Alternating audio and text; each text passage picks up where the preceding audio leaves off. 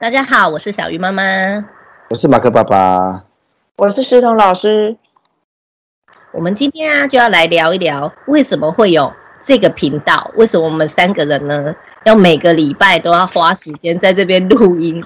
你看，我们三个人有时候有人在澎湖，然后师彤老师呢跟小鱼老师也不是住在很近的地方。那疫情期间，我们甚至要突破距离上的限制，然后展开线上的录音。我想就是这样子的录音方式啊，还有我们每个礼拜愿意投注这些精神，其实就是有一些我们的，嗯，我刚才跟他们说是鸡婆。有鸡婆的个性，然后指使我们做这一件事情，而且持续的在做。我们现在录了二十集，是不是要欢呼一下？耶！录了二十集还可以这么早爬起来录音，还真的不错嘞哈。我们越来越早了。对啊，录了这二十集，其实我们也访问了一些来宾。有时候你从这些人的反馈里面，其实自己也得到更多。跟就跟我们教学一样，你在教孩子，其实你得到的反馈更多。我常常说嘛，我是一个老师，也是一个妈妈。画画老师其实真的是一个很有趣的职业，因为他可以听到很多小孩的心声。那我跟师彤老师本来就是同事，甚至他可以说就是我创业时候的一个伙伴。所以在我们两个年轻的时候啊，我们就一直是当。小朋友的，嗯，算是陪伴他们嘛，因为也不能当心灵导师。就那时候我们也很年轻啊。伟妈妈，伟妈妈真的是姐姐，伟姐姐，伟姐姐。那个时候小孩子那个时候，他如果跟我们分享一些，例如说他很真心的跟你说，我爸爸跟妈妈离婚了。说实在，我们还是有很多课题，我们是不知道怎么面对。随着时间增加，当然我们的 CP，哎，我们的能力就越来越高嘛，就是比较知道说要怎么去面对孩子的种种疑惑。但我觉得这一路以来啊，我们就是一直在陪伴孩子。虽然说他不是我们生的，可是我们对每一个孩子都投注了很多的情感。这个工作除了面对孩子之外，他还有面对很多的家长。我们就会观察到，原来就是不同的家长，他真的就会养出不同的孩子。反向来说，就是我们看到什么样的孩子，我们大概可以归纳出他是什么样的家长，或者他是用什么样的模式教养出来的。那当然，在我们年轻的时候当老师，我们不知道要怎么去跟家长分享，说你要怎么样可以把孩子教得更好。还有就是。我们也有臭脾气，我的朋友都说我有臭脾气。我不是每一个人都可以当好朋友，去跟他掏心掏肺的跟他说你要怎么教孩子。自己当了妈妈以后，我才发现原来身边有很多朋友，不只是家长，他们不是故意要把孩子教错，或者是说他很多事情他都知道，例如说要陪伴孩子，要好好跟孩子说话。可是马克爸爸就知道啊，当孩子这样回你话的时候，你要怎么好好跟他说话？所以这中间就发生了很多的为难，我看到了当妈妈的人的为难，然后我也看到了教学现场我跟师彤老师甚至其他同事的难为，所以有鸡婆个性的小鱼老师就想说，我们就来录这个吧，我们用很多的案例让大家知道，其实陪伴真的很重要，而且就算教养有很多是大家都知道的事情，可是要做起来真的是困难。所以后来我就请了马克爸爸一起来聊天，因为我觉得他是我的学长里面也是算鸡婆的那一个。啊、你是我们的反方证人，他专门来反驳我们，提出质询。哦，提出质询哈，待会就要开始质询了，好可怕！没关系，不要怕，不要怕，法官会戴假发。那我想，师彤老师也一直是老师的角色，他现在都还没有当妈妈嘛。虽然说他们家有小孩，是姑姑的角色来着，那但是他观察到这些孩子，或观察到这些的家长，心里也一定也有一些鸡婆。有啦，有鸡婆啦。我也看到小孩弄脏，回去扫干净才来录 podcast。刚刚还在笑我们两个爸爸妈妈有奴性。对啊，其实你自己奴性也很重。但是我比较懒惰，真的不行，我才会去动手。但这个你看，这就是马哥爸爸的。存在的必要性，就奴性。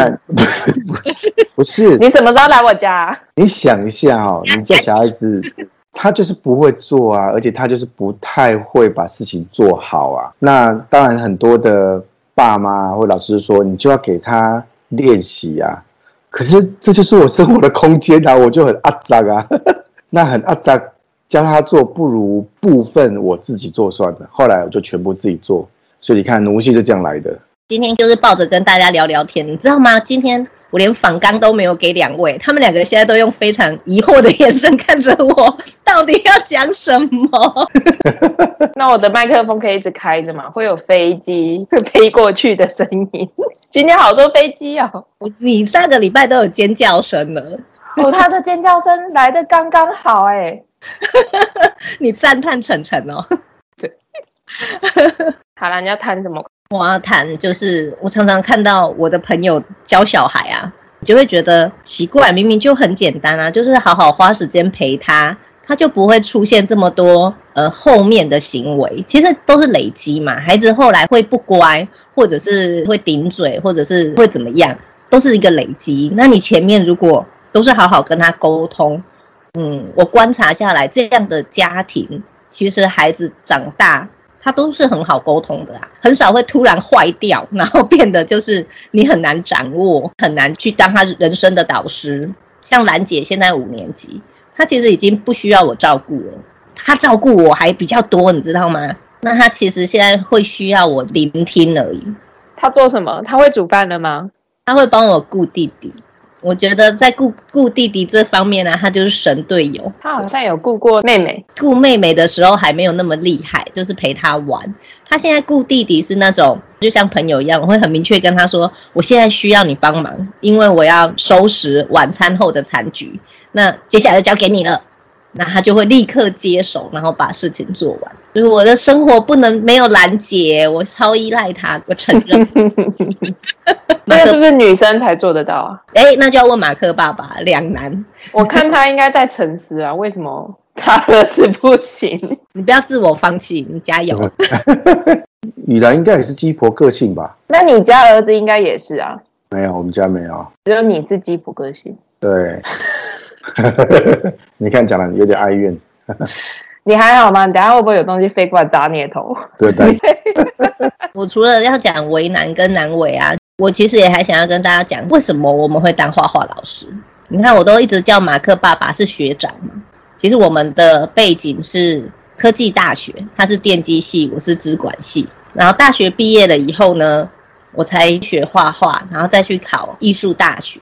所以这对我而言，就是人生其实是有转折，然后才选择这个职业。不是说我从小就很会画画。我认识马克爸爸的时候，就是我在念第一个大学的时候，我真的不知道我会画画，而且我一直觉得那是一个很困难的事情。当一个资讯人去念艺术大学的时候，其实那几年对我来讲就很冲击。因为你就看到一群是跟你的逻辑是不一样的人，我觉得可能也是因为这样的机会，我好像很习惯去观察别人哎，你看资讯人，然后去观察艺术人。说实在，我以前在念科技大学的时候，我应该也是一个怪咖，就也是在观察他们，因为我觉得他们怎么可以念微积分念得这么好，好奇怪哦，应该是外星人来着。后来去念艺术大学以后，就觉得这群人真的很妙诶，讲话很浮夸的戏剧系啊。工艺系的人就是看起来脏脏的，因为他可能就是刚捏完陶，或者是有玻璃的粉屑，然后他就来上课。美术系的人看起来比较潇洒，他没有在管说，呃，他要穿的走韩风啊，或者是跟着时尚。另外一种就是跟着时尚，所以美术系有两种人，那舞蹈系都是包着包包头，不用问他，他走过去你就知道他大概是什么科系。所以我那时候看到这些同学，其实每天都很震撼呢。原来走专业走到了极致，就会变成这样的人。还有他的气场，就是他走过去，你就知道他是什么专业。但是都是生活白痴，他们应该不会听吧？我帮你剪掉了，我帮你剪掉。我们画室很多这样的老师，不可以。哦，对，好。那除了同学之外，当然教授我觉得更极致啊。我是书画系嘛，就是书法跟水墨画。书画系的老师就是穿的很古时候人，好有画面哦。我有一个老师，他有没有飘进来？用飘的飘进来。差不多，差不多。我有一个老师，他男生，每一天他都是穿着白色长长的那种马褂，应该就是马褂。对，他是全白的嘛。然后他又是画画，他的衣服你觉得有可能全白吗？就没有。所以他身上的那个白的马褂就很脏。所以如果你不知道他是画画老师，你会觉得他是工人或者是流浪汉。原本还要幻想可能像什么张三丰啊这种大师，后来就说脏脏的，还真的可能蛮可怕的。哎，张三丰的说不定也是脏脏的。他跟人家打斗的时候喷到别人的血，可能不是他自己的。但他应该不会穿白色的啦，哈。可是我们老师很有趣，就是如果你不认识他，你会以为他是流浪汉嘛。可是他走到画桌，他开始说：“哎，同学，我示范哦。”你就会忍不住叫：“哇，怎么这么厉害？根本就不是张三丰，是 是张大千来的。”所以马克就会说：“哎。”你们念艺术的人到底是怎么样？看你们画室也不是每个老师都走完美系啊，也是都是随便穿啊。艺术家不是应该看起来要像艺术家吗？可是真的没有诶、欸，在艺术大学，连老师看起来都像流浪汉的，是不是很粉碎你的梦想？因为小雨老师跟我说，教师老师都会好好打扮来上课。那我也是去，我发现没有啊，他们就穿短裤就来啦，然后头发也没有梳好就来啦。他说。有时候也会例外嘛，哈。我觉得他们已经很认真在打扮了，你干嘛？有人说会打扮好好的，我们就会仔细看。但是跟我们两个比，好吗？我们两个根本没有在处理事情，做到最后一刻才出门。所以两位才是艺术大学出来的。对啊，都画到最后一刻啊，不行了，才出门。所以很妙啊，就是观察这些同学，观察这些老师。我要补充，刚刚小鱼老师说我跟他很像。因为我们本来就不是从小在学画画的人，那我以前也是学校老师教出来的小朋友，就是只会做一些劳作。到后来我可以画画，然后把画画变成对我来讲是有意义的事情，是半路出家，然后才开始做。而且我发现我们自己都做得到，那表示任何人都做得到，不只是教小朋友，教大人，其实我觉得是一样的状况，就大家画出来的东西一样都很可爱。对啊，我以前觉得这些都习以为常，就是就是陪孩子画画，然后很快乐、很开心、很单纯。马克爸爸的出现常常很爱问问题耶，他，所以他其实他问了很多问题，也会让我反思说，哎，原来不是全世界的人都是像我们这样子对待孩子。我们路人走过去总是要发一些声嘛，不然就变跑龙套了嘛，对不对？尤其面对两位都读过两个大学的，我们我们不是很爱读书的，没有办法这样读两个大学，太可怕了。读最多书的人就是你了。对啊，我们的两个大学不太要书啊。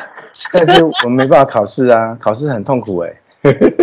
我们没有在考试啊？真的吗？艺术大学不用考试啊？真假？我们的考试不是拿纸笔在写呀、啊？我要画对了，我要考艺术史啊，比例极少啦，那一点点。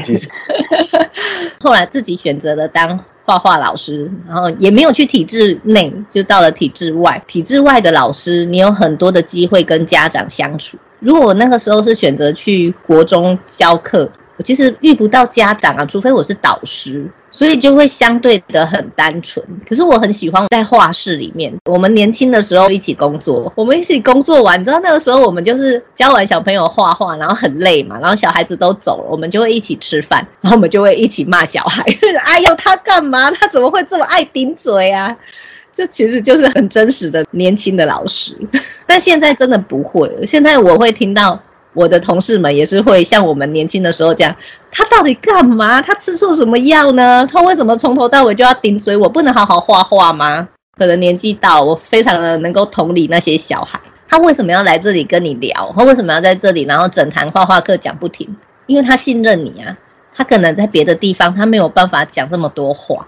他可能在家里，爸爸妈妈也不一定希望他讲这么多话，所以他来到这里，觉得你很安全，他就开始跟你聊天。他可能打断了你的教学步调，可是他是真的很诚心诚意在跟你聊天，因为他终于抓到了一个浮木。对啊，他们很爱聊，他们觉得我们很安全，就是一个画画老师。可是以前我就觉得小朋友很好笑，他在跟我聊说，他什么都不怕。我告诉别人，小孩应该想不到这一层，我猜我们家的好像也想不到。他会讲一些莫名其妙的话，可是我明明就在他旁边，所以偶尔会被揍，因为太夸张。是被你揍还是被他爸爸妈妈揍？看情况啊。他有一次来跟我借剪刀，他其实已经问了一轮所有家里的人，大家都说不要，就是不想给他用剪刀。然后我就跟他说，所有的人都说不行，你还来跟我借，当然不行啊。然后就很开心，就冲过去跟姐姐说：“姑姑说可以。”我就在旁边，我在旁边，我听到这句话，我就。暴怒了。我说我就在你旁边，我刚刚说不行，他完全就没有想到这个人还在这里。我有揍人，有姑姑有揍人，太夸张了。自己转译翻译，他觉得你的不要就代表要的意思。对啊，小孩有时候就是会。忘记要隐藏什么，他现在非常想讲，他就得讲出来。尤其他又觉得美术老师很安全的时候，我就想说啊，所以他就说出来了。他完全没有在管旁边有什么人，而且有时候他们画着画着就想到什么，那他就开始跟你说。对，他们的思考很跳跃。我是因为去补习班去蹲了一年，我才发现哦，补习班老师好会上课哦。五花八门，你会觉得每天上课都很精彩，才知道说原来上课这么有趣。我们很搞笑就对了，刚刚听起来就觉得我们好像在演戏给他们看，欸、他们看得很开心，然后就讲出来了。所以是表演艺术工作者。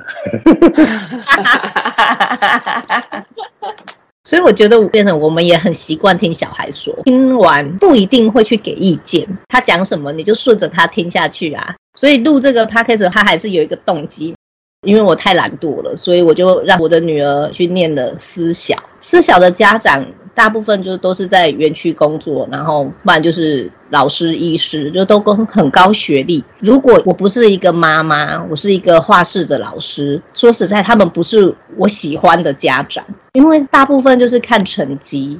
然后他们大部分会希望做事很有效率，这跟画画逻辑真的很不一样。画画就是慢慢画，好好画。孩子今天画了什么不重要，但是中间的过程很重要，所以跟效率好像没有什么关系。可是我觉得很有趣的是，我重新去认识了这样的一群人，就发现大家都很想要当好爸爸、好妈妈，可是找不到方法。录这个 podcast，除了鸡婆之外，还有一个是因为我们不是那种真的很会念书的人，所以呢，我们更能理解为什么那些人不会读书，为什么有些孩子不会画画。对我们而言，他不会也很正常啊。他不会，他才会走进来需要我教他，可能就会跟其他也在教画画的老师出发点就不大一样。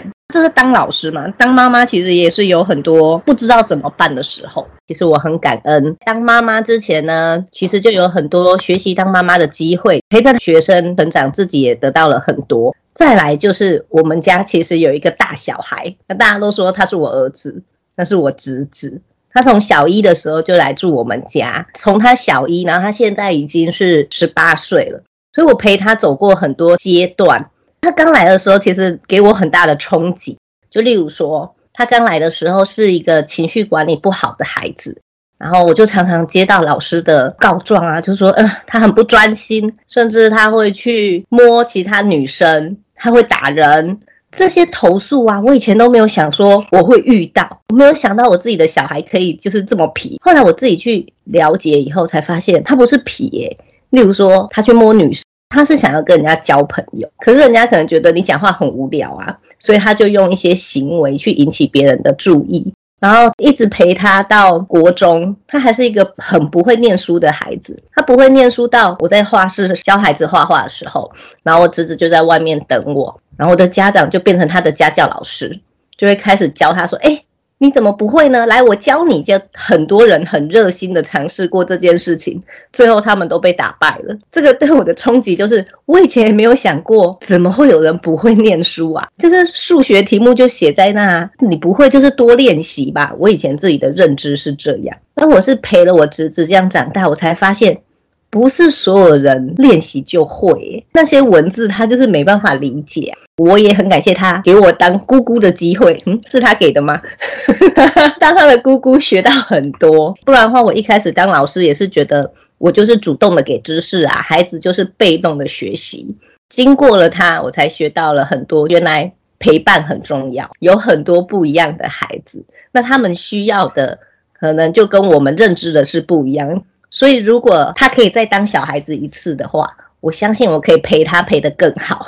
他只能有小孩，他不会再当小孩一次啊！所以我要当姑婆。Oh my god！你会当姑婆啦，可是你不用你照顾他啦。对，我有跟他约法三章。欸，有一个反馈，我不知道师彤老师有没有，就是因为我自己本身小时候啊，不是一个那么开心的孩子，没有什么人陪伴我。我当画画老师，只是想说，哎，我会这件事情嘛，我就开始做。可是真的在做的过程中，自己成长很多诶，很多小时候心里过不去的地方，借由这个教学，因为那些孩子的眼睛，你看到的光，就是他们就是很纯真，所以我们去陪伴他，反而自己度过了自己小时候没有办法度过的那些关卡。这个过程中，我学到很多东西。其实我们三个人真的都很忙，为什么要越早录音就知道很忙？为什么要花时间在做这件事情？我也是觉得在做这件事情的过程中，我自己也会得到成长。尤其是像马克学长那么爱问问题，他问了问题，我有时候自己一个人开车，我就去思考，好像就会得到一些答案。待会以下列出二十个问题，让你在车上好好再继续想一想。